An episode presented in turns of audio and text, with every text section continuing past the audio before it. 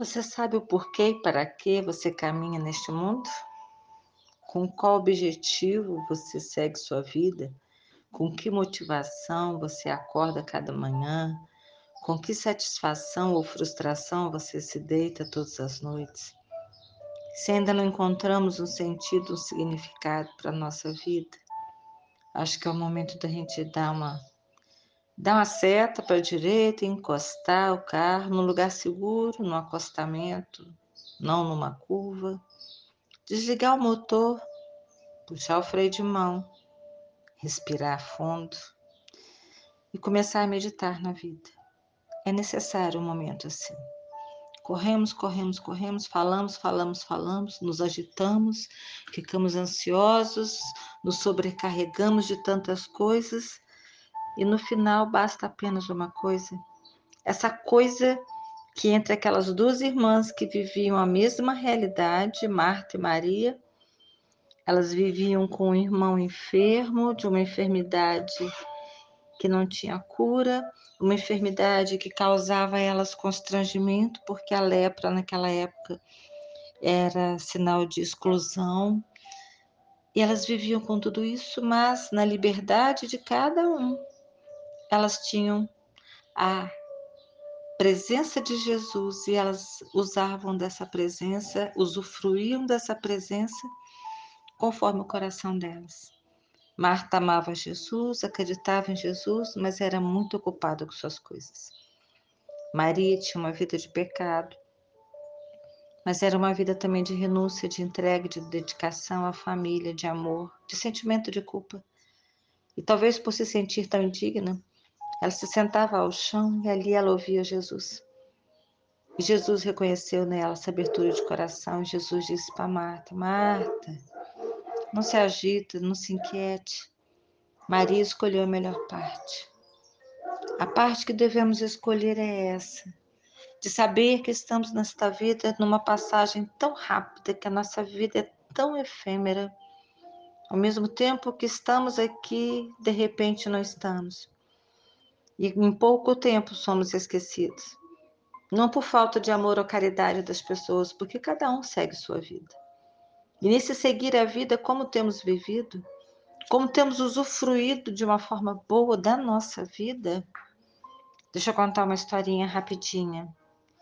Havia um turista estrangeiro com sua família visitando lugares do Oriente. E turista, né? Usufruindo, tirando fotos e mandando para os amigos, e tão ocupado em tirar selfie, em fotografar os lugares, que quase não convivia com a esposa e com os filhos, e cada um com seu celular, cada um tirando suas fotos, postando, querendo receber várias curtidas. E assim eles seguiram a viagem, se estressando, sem paciência, mas vamos curtir, vamos curtir, estão passeando, é muito dinheiro quem está gastando. Até que eles visitaram uma região pequena, tinha um vilarejo rústico, ainda daquela forma primitiva, daquelas casinhas feitas de barro, as pessoas muito simples, naquelas vestimentas tradicionais deles, né? Tudo de uma simplicidade enorme. E eles, como pessoas ocidentais, ricas, cheias das coisas, se admiraram de ver tanta simplicidade. E esse turista parou na porta de um senhorzinho que tinha na porta da sua casinha um fogãozinho a lenha. Ali tinha um caldeirãozinho, ele fazendo um cozidinho para ele. Ele era tecelão, ele fazia tapetes e ali estavam seus objetos de trabalho. E aquele turista começou a, né, conversar. Vamos dizer que eles conseguiram se entender, né? Ou tinha algum tradutor junto deles, simplificando. Mas o senhor mora aqui? Sim, moro. Quer conhecer minha casa? E o homem na simplicidade, o turista, né? Tirando foto, tirando foto, tirando foto. Ele entrou, era uma casa tão simples, de chão batido, apenas uma caminha, um estrado, um colchãozinho de palha, uma mesinha, um móvelzinho, umas roupinhas dobradas, umas panelinhas, tudo assim tão simples, tão simples. E aquele turista ficou admirado, mas de uma forma até negativa. Gente, que isso? Como que pode um homem viver assim?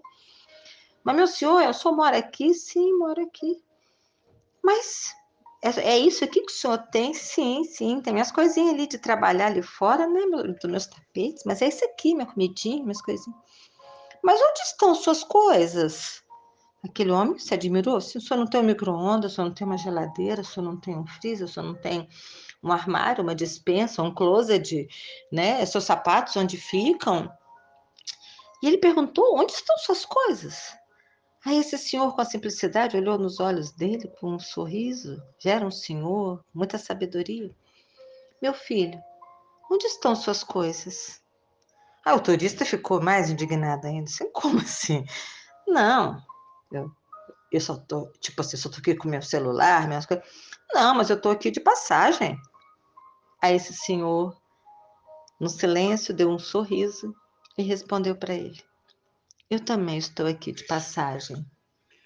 Eu estou aqui de passagem.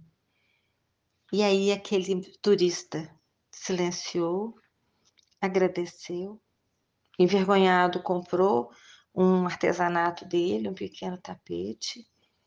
E a vida dele, eu não sei como a história termina. Assim como eu parei a música aqui. Eu não sei se essa história termina com a conversão desse turista ou ele voltou ainda pegado a todas as coisas que ele tinha. Talvez seja para nós hoje uma reflexão. Nós estamos de passagem neste mundo.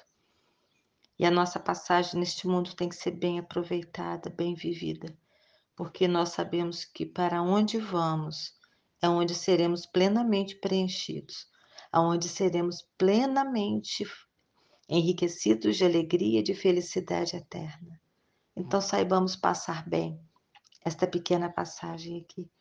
Não se esqueça que estamos, como rezamos na Salve Rainha, nós gememos e choramos neste vale de lágrimas.